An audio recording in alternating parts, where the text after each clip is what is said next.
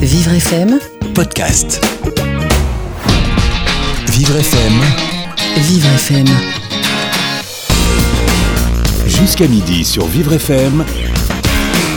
Les clés de l'autonomie en partenariat avec le Crédit Mutuel. Marion Guichawa. C'est grave, docteur? Eh bien, maintenant que vous le dites, oui, c'est grave, mais ne vous inquiétez pas, faites simplement tout ce que je vous dis et tout ira bien. Inquiétude, peur, déférence d'un côté, savoir, savoir-faire et autorité de l'autre, la relation entre le patient et son médecin n'est pas toujours facile. Molière en parlait déjà et elle n'en finit pas de faire couler de l'encre. Martin Winkler, héros de la bienveillance médicale, a publié en octobre dernier un essai au titre polémique Les Brutes en blanc, où il s'intéresse entre autres à la relation de soins. Où en est-on aujourd'hui? Quelle est l'expérience des patients, celle des médecins? Qu'est-on en droit d'attendre de la personne qui nous soigne et que peut-elle attendre de nous Voici quelques-unes des questions que l'on va aborder aujourd'hui avec Jean-Michel Zucker, pédiatre oncologue à l'Institut Curie, aujourd'hui à la retraite, et Gwendoline Michenet, atteinte de sclérose en plaques et membre de l'ARCEP, la Fondation pour l'aide à la recherche sur la sclérose en plaques. Bienvenue à tous Les clés de l'autonomie en partenariat avec le Crédit Mutuel. Alors bonjour Jean-Michel Zucker, euh, merci d'être avec nous aujourd'hui. Donc euh, je vous présente un petit peu pour euh, pour les auditeurs. Vous êtes, vous êtes un médecin aujourd'hui à la retraite. Vous étiez pédiatre oncologue à l'Institut Curie. C'est exact. Euh, vous êtes aussi euh, investi euh, dans différents organismes, notamment un petit peu une association qui s'appelle les Aguerris, qui s'intéresse à la notion de guérison des, des personnes qui ont eu un cancer. Euh, et vous donnez également des consultations dans une association à Bastille euh, qui accueille des enfants ou des jeunes adultes ayant euh, ayant eu un, cancer dans leur vie? Oui, c'est-à-dire que je participe à ce, groupe, à cette unité qui est l'espace Bastille dans un CMP qui est rue de la Roquette et mm, je fais partie des réunions de synthèse, mais je ne vois pas personnellement des enfants puisque ceux, qui les voient, ce sont les psychologues, les pédopsychiatres. Et moi, je participe pour apporter la note somatique à la réflexion sur, euh, sur, ces questions-là. Alors et avec nous par téléphone aussi Gwendoline Michenet. Bonjour. Bonjour. Donc euh, vous êtes euh, atteinte de sclérose en plaques et euh, vous faites du coup partie de l'ARCEP qui est la Fondation pour l'aide à la recherche sur la sclérose en plaques et vous êtes notamment membre du comité de direction du Grand Défi, une course qui sert à récolter des fonds pour l'ARCEP et donc pour la recherche pour la sclérose en plaques. Oui, tout à fait. On a commencé l'année dernière, on a eu des petits soucis, euh, on va dire, euh, de, météo, mais l'année d'avant, on en avait fait un. Donc en fait, on fait un système de défi kilomètres euh, solidaire où en fait, sur des vélos euh, clairement d'appartement, on fait le plus de kilomètres possible, qui sont après donc payés et qui sont bah, récoltés pour la recherche sur la sclérose en plaques. Et on fait une course pour enfants, pour ados, pour femmes et pour hommes. Et elle aura lieu quand cette course? Alors pour le moment, euh, la date est en prévision et on aura un petit peu plus d'informations dans les jours à venir. Mais si jamais de, certaines personnes sont intéressées, elles peuvent suivre euh, bah, directement sur le Facebook de Solidaire en peloton, parce qu'en fait Solidaire en peloton euh, Arcep est la marque sportive de l'association Arcep. Super. Alors moi, si je vous ai invités euh, tous les deux euh, aujourd'hui, c'est pour qu'on s'intéresse un petit peu à la notion de relation de soins, cette relation entre le, le patient et le médecin, dans le cadre du handicap, d'une affection longue durée ou d'une situation de perte d'autonomie liée à l'âge. Euh, alors peut-être euh, Gwendoline, donc euh, vous, vous êtes atteinte de, de la sclérose en plaques, donc j'imagine que vous avez des rendez-vous réguliers euh, chez divers euh, médecins. Ça fait combien de temps que vous êtes touchée par cette maladie? Alors en fait, je suis rentrée dans ma quatrième année de diagnostic, puisqu'en fait la majorité du temps, euh, pour les gens atteints de la sclérose en plaques, il y a le diagnostic, mais il y a le avant-diagnostic, parce que ça reste encore une maladie, même si à l'heure actuelle on est euh, diagnostiqué un petit peu mieux qu'avant, il y a encore des doutes, puisque moi ma première poussée, euh, je l'ai fait il y a euh, 12 ans. Mais elle a, ça n'avait pas été diagnostiqué en tant que, que sclérose en plaques. Et effectivement, euh, oui, euh, les rendez-vous. euh, bon après, les rendez-vous neurologues, c'est un petit peu compliqué parce que je pense que ça reste des spécialistes qui ne gèrent pas que la sclérose en plaques. Et on est euh, dans un monde où, bah, on va dire que les neurologues sont quand même gèrent quand même la bah, Alzheimer, Parkinson, la sclérose en plaques. Donc il y a énormément de patients. Donc moi j'ai un rendez-vous par an avec mon neurologue. Mais après, pour euh, j'ai deux rendez-vous par semaine auprès de mon kiné par rapport à parce que j'ai perdu l'usage de mes jambes l'année dernière au mois de mars. Mhm. Donc j'ai récupéré la totalité parce qu'effectivement j'ai eu la chance de faire énormément de sport étant plus jeune. Donc euh, ça a permis d'avoir euh, une musculature euh, qui était euh, à même de, de récupérer assez rapidement. Donc là, voilà, différents médecins qui vous suivent sur le, sur le long terme. Jean-Michel Zucker, euh, donc vu que vous étiez pédiatre oncologue, vous, Oui. vous avez eu euh, l'occasion, euh, j'imagine, de recevoir beaucoup de, de jeunes ou de jeunes enfants euh, qui allaient être euh, dans le système médical euh, sur le long terme. Tout à En fait. quoi l'approche, elle change quand on reçoit quelqu'un qu'on va suivre comme ça ou euh, peut-être par rapport à un médecin qui reçoit des gens de manière plus occasionnelle? Je, je crois que c'est assez différent parce qu'on sait, a priori, quand on rencontre un enfant euh, dont le diagnostic vient d'être fait de, cancer ou qui euh, est très vraisemblablement porteur d'un cancer dont le diagnostic va être euh, complété et affirmé par le centre spécialisé où, où on se trouve, en l'espèce, pour moi, c'était l'Institut Curie, on sait très bien que cet enfant et son environnement familial euh, vont être des partenaires, euh, vraiment des partenaires dans un- une, longue histoire qui va euh, d'abord comprendre tout simplement le temps du traitement qui en général est s'étage sur quelques mois à un peu plus d'une année peut-être. Maintenant la durée des traitements a heureusement un peu diminué euh, en, plusieurs décennies mais non seulement ce temps du traitement mais aussi et c'est un élément de plus en plus important des, années euh, après ce traitement pour essayer de contrecarrer euh, ce qu'on appelle d'un vilain mot les, les séquelles physiques et, psychologiques qui peuvent résulter d'une maladie cancéreuse chez un enfant et de son traitement. C'est- à la fois euh, la maladie elle-même et les traitements qu'on a été obligé d'utiliser qui peuvent laisser des, séquelles durables qui doivent être euh, qui, repérées à temps et euh, combattues. Voilà. Donc là, pour faire ce travail justement de, de longue haleine, euh, j'imagine qu'il faut mettre en place une véritable relation de confiance. Comment on s'y prend en Tout tant à que fait, médecin? oui. Bah, euh, on s'y prend. Disons que la, la relation de confiance, elle est en principe euh, une relation qui doit, qui, qui, doit- qui doit prédominer et qui, qui, qui fait partie de la- de l'activité du médecin et qui est et qui n'est pas éludable. À côté de, des connaissances scientifiques, de la compétence qui est euh, également incontournable, mais les- les- ce sont les deux versants de l'activité médicale. Et euh, cette relation de confiance est, est effectivement d'autant plus importante qu'on va faire un, un long parcours ensemble et que, comme euh, vous le disiez, comme tu le disais, il n'y a, c'est pas simplement une consultation occasionnelle après quoi on, verra peu ou pas le, le, patient qu'on a vu. Donc c'est, on, est embarqué dans le même bateau, enfin j'ai envie de dire la même galère parce que c'est quelque chose qui est éprouvant, bien sûr pour le, le patient lui-même et sa famille, mais euh, éprouvant aussi pour, euh, le, pour le médecin, pour les, les soignants en général. Et c'est toute une équipe soignante, en tout cas au niveau de l'hôpital, qui, euh, qui est en relation avec l'enfant et sa famille.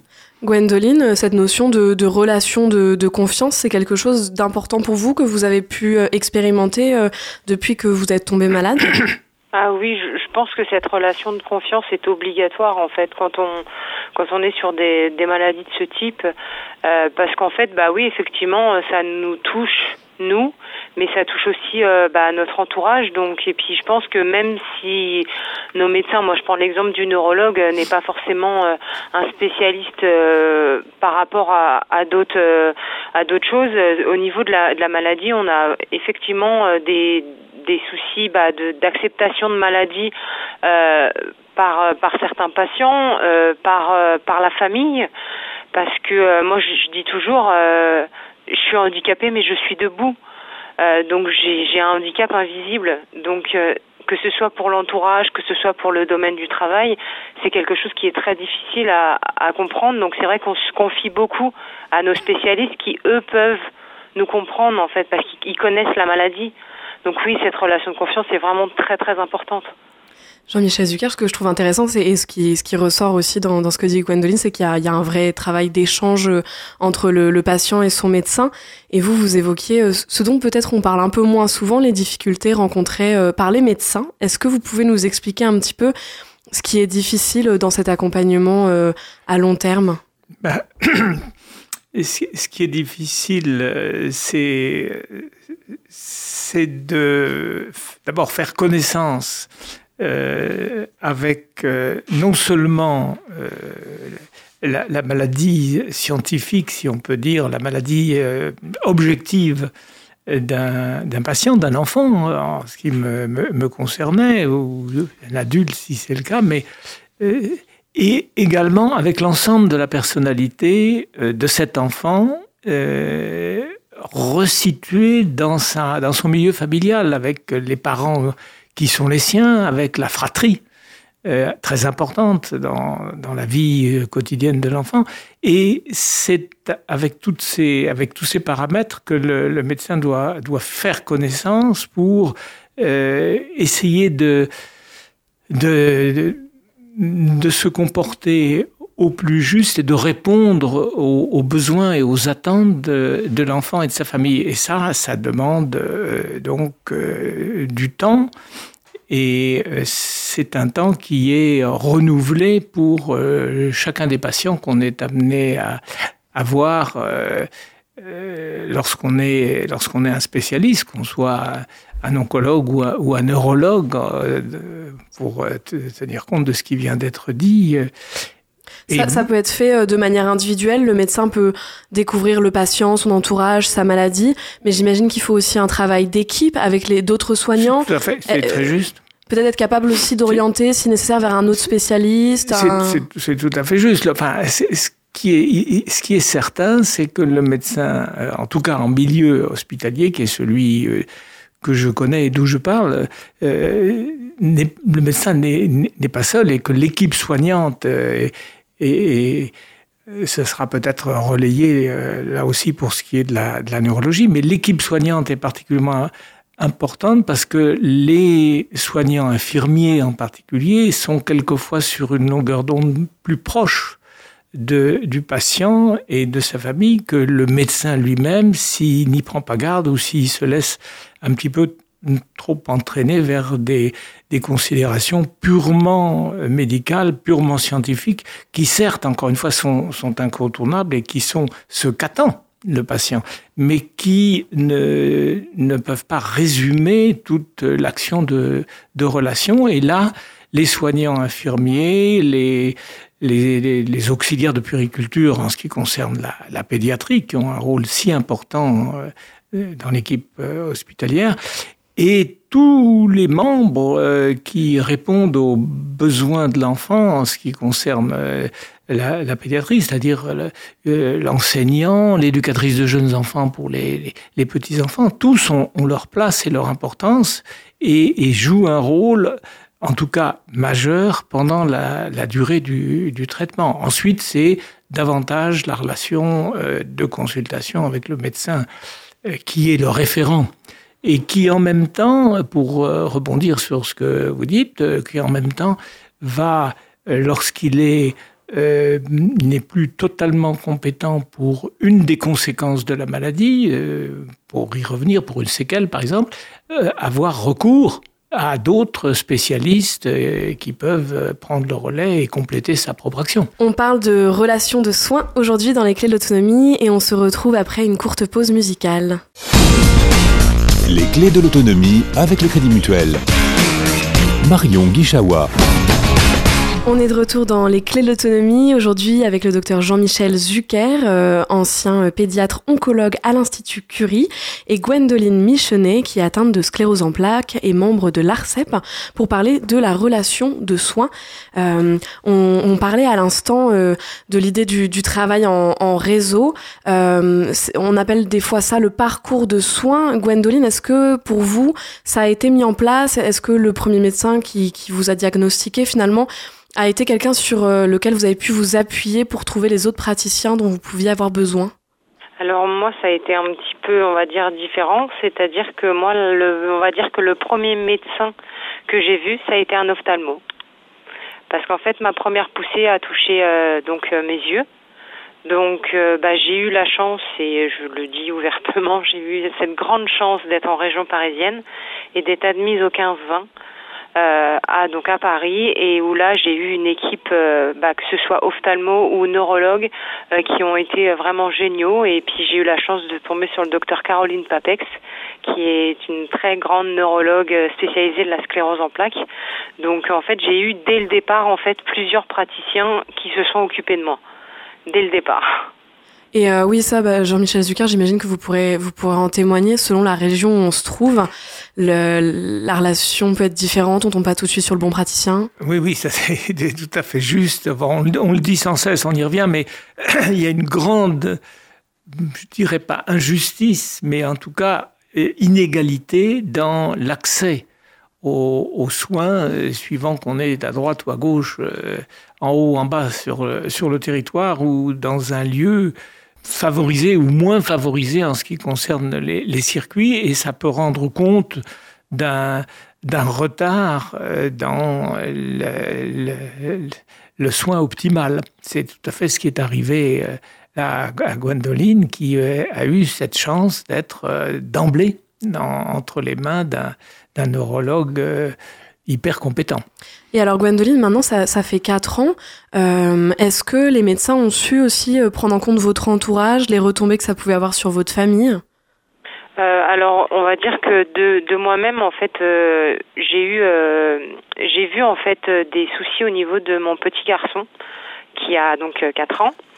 Euh, donc de moi-même, en fait, j'ai pris euh, bah, la décision de lors d'une d'une consultation avec mon neurologue d'emmener mon petit garçon pour euh, bah, pour lui montrer un petit peu de de quoi on va dire euh, à quoi correspondait ma maladie pour que parce qu'on a beau dire un enfant ça comprend pas ça comprend pas euh, je, je, peux vous confirmer que mon fils de 4 ans comprend très très bien la maladie et sait très bien euh, comment il faut gérer maman quand maman est, est pas très en forme. Donc j'ai de moi-même j'ai j'ai un petit peu on va dire accéléré le processus en faisant venir mon, mon fils euh, bah, directement à la consultation. Et pour mon entourage, j'ai effectivement cette chance-là d'être bénévole à RCEP et donc euh, d'avoir accès à toutes les documentations qu'il peut y avoir. Et je j'inonde mon entourage pour leur faire comprendre que bah il y a des fois, euh, bah oui, j'ai des pertes de mémoire. Oui, des fois je suis fatiguée, pourtant j'ai rien fait de spécial, mais c'est normal, c'est la maladie qui fait ça. Mais j'essaye moi de mon côté de le montrer le moins possible parce que je veux pas non plus être un fardeau pour mon entourage.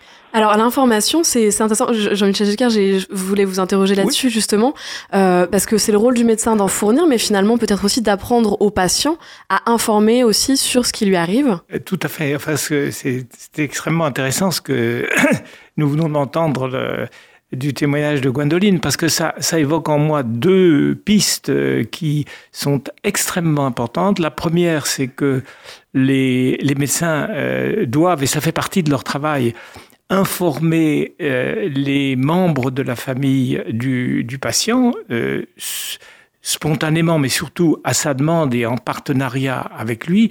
Et si je regarde dans ce qu'était ma pratique, nous avions constamment euh, à euh, avoir un, un, une parole, un, une approche euh, des, des parents, bien entendu, qui sont partie intégrante de l'information en pédiatrie, c'est pas la peine d'y revenir, c'est évident, mais également de la fratrie qui est quelquefois oubliée, voire un peu négligée, parce que toute l'attention des parents est consacrée et, et, et concentrée sur l'enfant le, malade.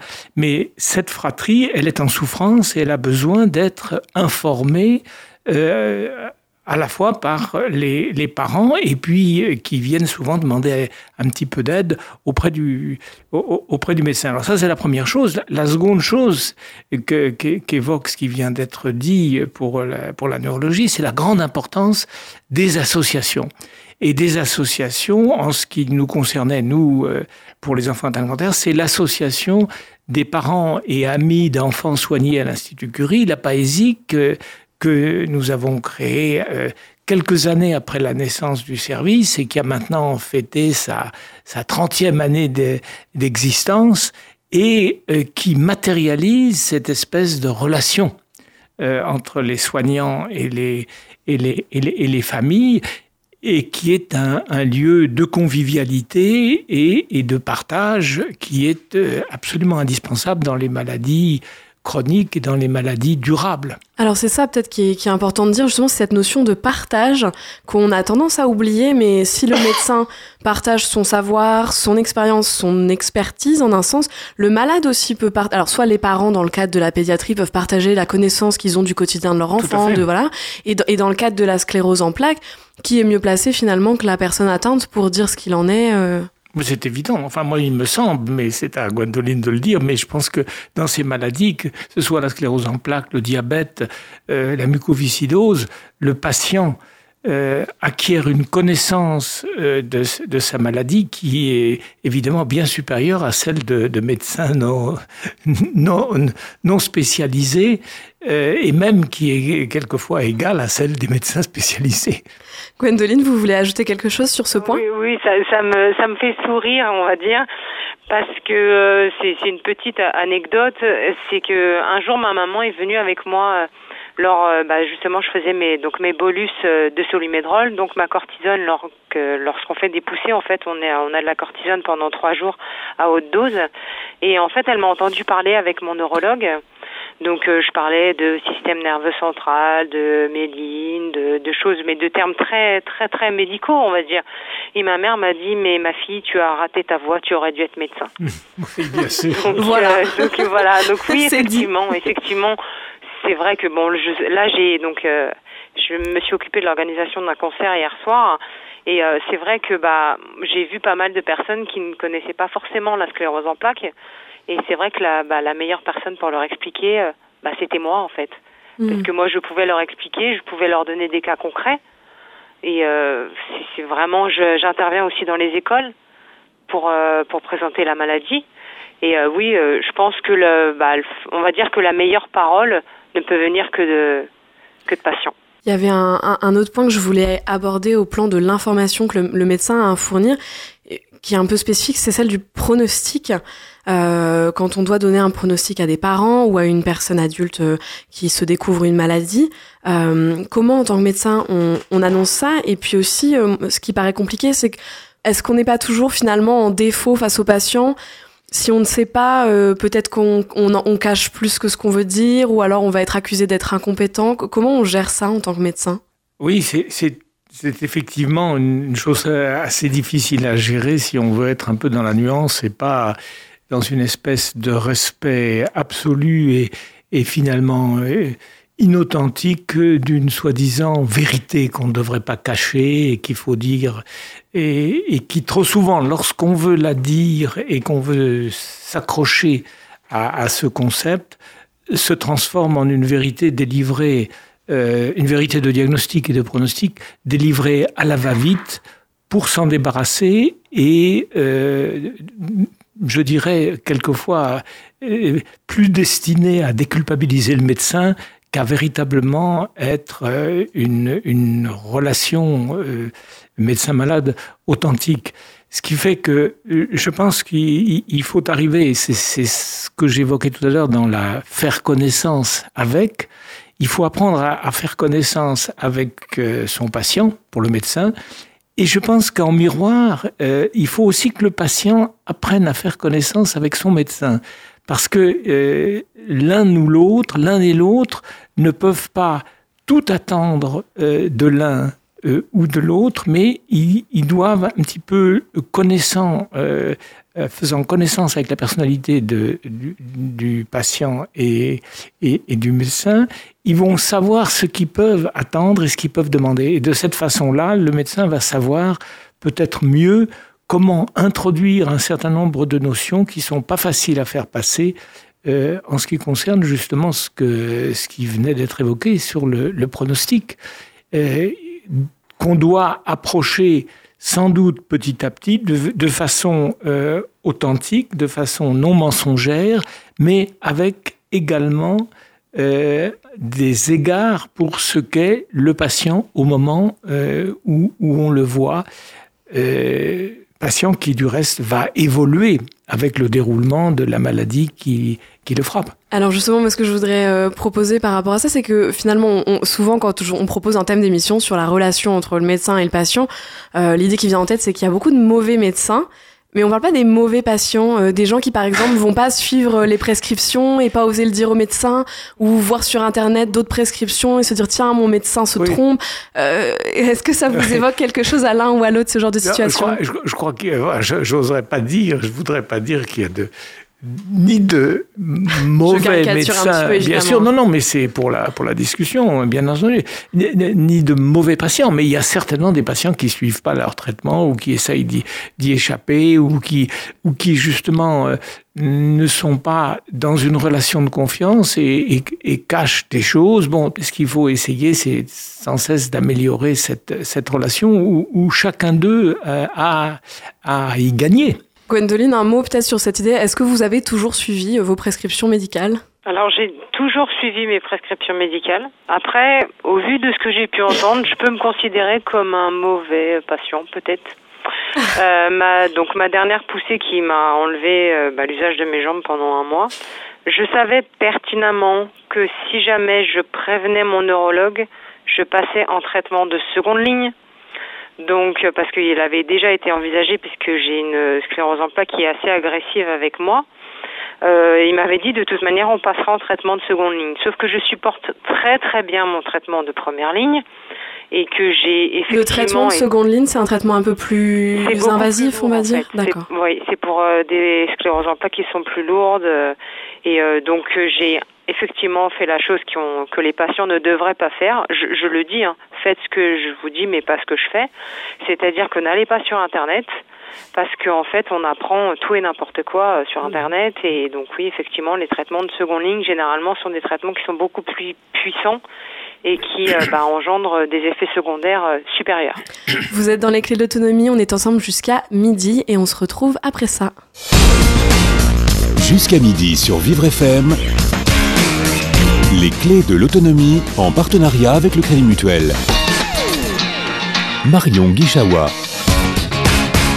Retour dans les clés de l'autonomie. Aujourd'hui, on parle de relations de soins avec Jean-Michel Zucker, euh, pédiatre oncologue à l'Institut Curie, aujourd'hui à la retraite, et avec nous par téléphone Gwendoline Michenet, qui est atteinte de sclérose en plaques et membre de l'ARCEP, la Fondation pour l'aide à la recherche sur la sclérose en plaques.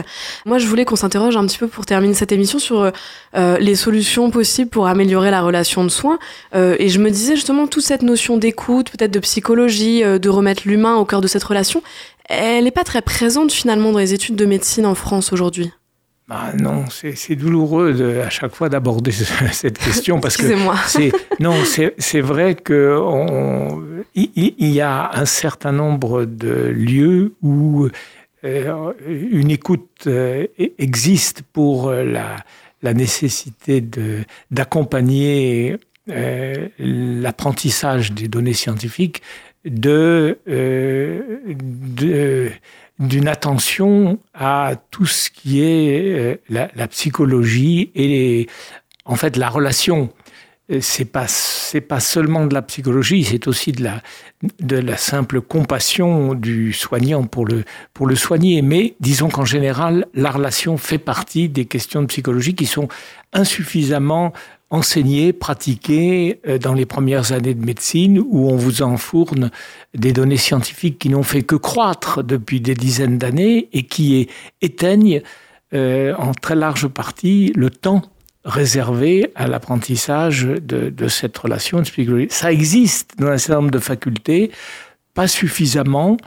Et euh, il est vrai qu'il y a des modèles qui, dont on devrait pouvoir euh, s'inspirer. Moi, en, ce qui me concerne, c'est quelque chose qui a euh, toujours été partie prenante de notre activité à, à l'Institut Curie et qui m'a fait très tôt euh, travailler avec des psychothérapeutes, des psychanalystes qui, qui sont venus sur le terrain hospitalier, mais là, il faudrait presque faire toute une émission sur le sujet.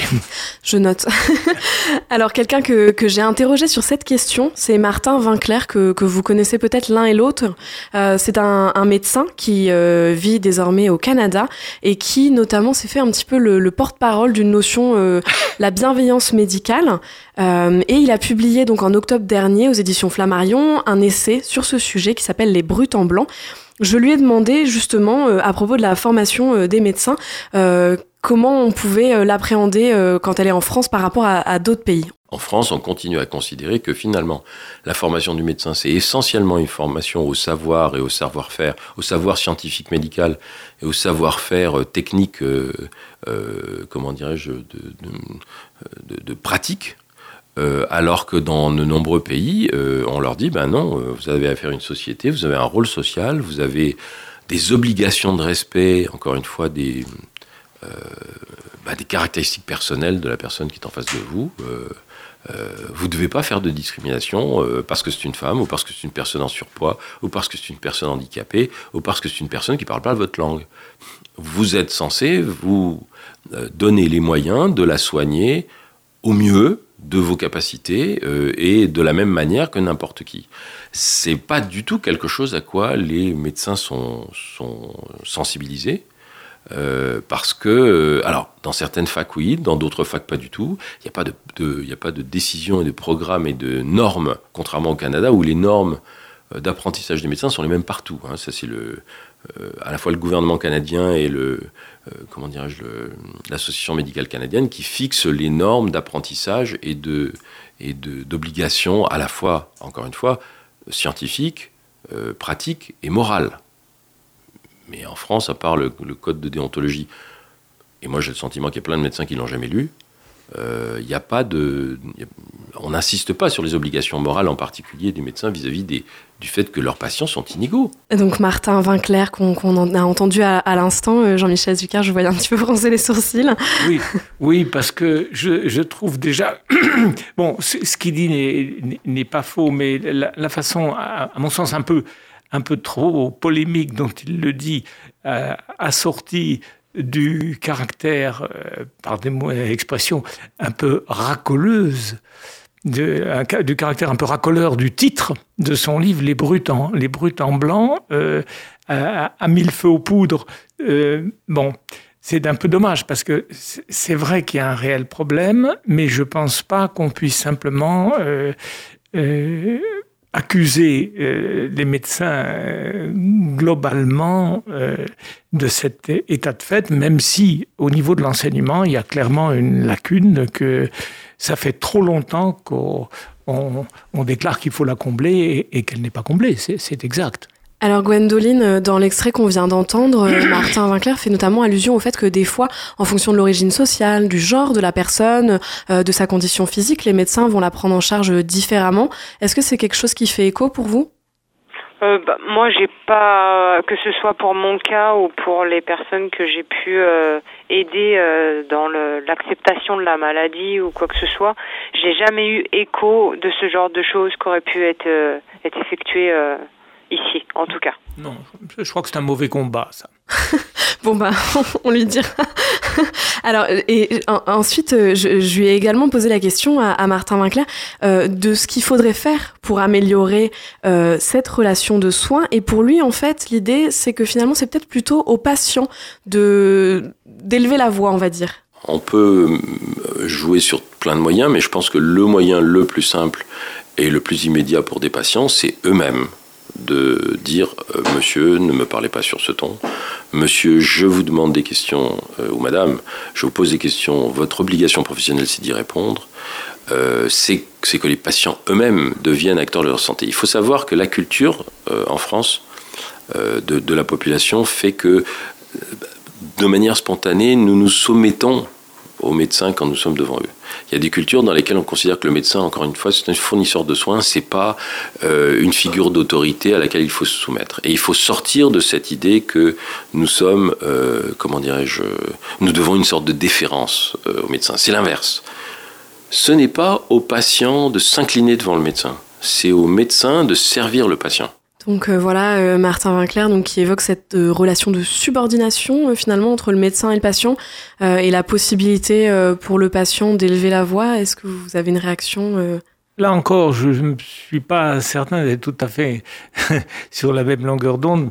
Je, pense que je ne me situe pas sur un, un, terrain de subordination ou de non-subordination, de déférence ou de ou, ou, de c'est quelque chose qui arrive quand même Mais des fois je, que je que pense qu'il faut euh, beaucoup plus essayer de viser à un, un partenariat, c'est-à-dire un, un vrai partage qui soit fait effectivement, qui soit pétri de respect mutuel et de, de, véritable respect, pas de respect simulé, mais euh, c'est plutôt vers le partage qu'il faut, qu'il faut aller, en sachant qu'il y a une inégalité de situation entre un médecin qui a le savoir et qui est en principe en bonne santé, et un patient qui euh, n'a pas le savoir de sa maladie et n'a pas la bonne santé qui malheureusement est débréchée par sa maladie, mais qui en revanche euh, a la connaissance de ce qu'il est, de son milieu, de ses aspirations de vie, de ses projets. Et, et c'est tout ça qu'il faut partager sans, euh, sans essayer de subordonner l'un à l'autre, qui me paraît très stérile. Alors Gwendoline, est-ce que vous, vous avez déjà eu peut-être des situations où vous avez eu à, à dire à votre médecin euh, peut-être de, de vous donner plus d'informations ou... Alors, hum, pas spécialement, puisque euh, encore une petite anecdote, euh, lors d'une suspicion de poussée il y a maintenant deux mois, euh, j'ai appris à, au neurologue euh, un nouveau système pour avoir des bolus en fait par cachet. Ah oui, mais alors vous, vous êtes un cas exceptionnel du coup. Ils n'étaient même pas au courant. Donc ils se sont renseignés, ils ont dit ah oui effectivement le protocole existe bien. Oui oui. Bah, c'est un des avantages d'être euh, bénévole ARCEP et d'avoir accès à aux informations sur les nouvelles recherches, les choses qui sont validées. euh, on est généralement euh, au courant très rapidement, je dirais. Alors, on va être un petit peu pris par le temps, il va nous falloir conclure, mais peut-être l'un et l'autre. Est-ce que vous pourriez, en deux mots, bah, résumer un petit peu ce qu'on a dit et définir la relation de, soins idéale, peut-être, et, si vous avez un conseil éventuellement. En deux mots et un conseil, non pas, pas vraiment, mais la relation, je crois que, hein, encore une fois, je reprends ce que je viens de dire sur la, le, le, le partage et, le- et, euh, la relation de soins, c'est une relation entre une personne qui, qui souffre et une, une personne qui a les moyens d'aider la première à euh, sortir euh, au moins partiellement de, de cette souffrance. Il faut pas que ni le premier ni le second tire avantage de sa situation pour, pour, se, pour euh, prendre le, le, dessus. Et je crois que le conseil aussi, c'est, euh, on- comme on y a- on l'a évoqué, c'est de, de- pour cela, il faut prendre du temps. Et que effectivement, des, des consultations trop rapides passent à côté des, des éléments principaux, mais que le temps n'est pas la seule chose, c'est aussi le regard que l'un porte sur l'autre et l'autre sur l'un. Alors, Gwendoline, deux mots pour conclure? Euh, pour conclure, euh, bah, que la relation euh, puisse être euh, une relation de partage des deux côtés et que euh, et que on continue à avancer dans le dans le même sens.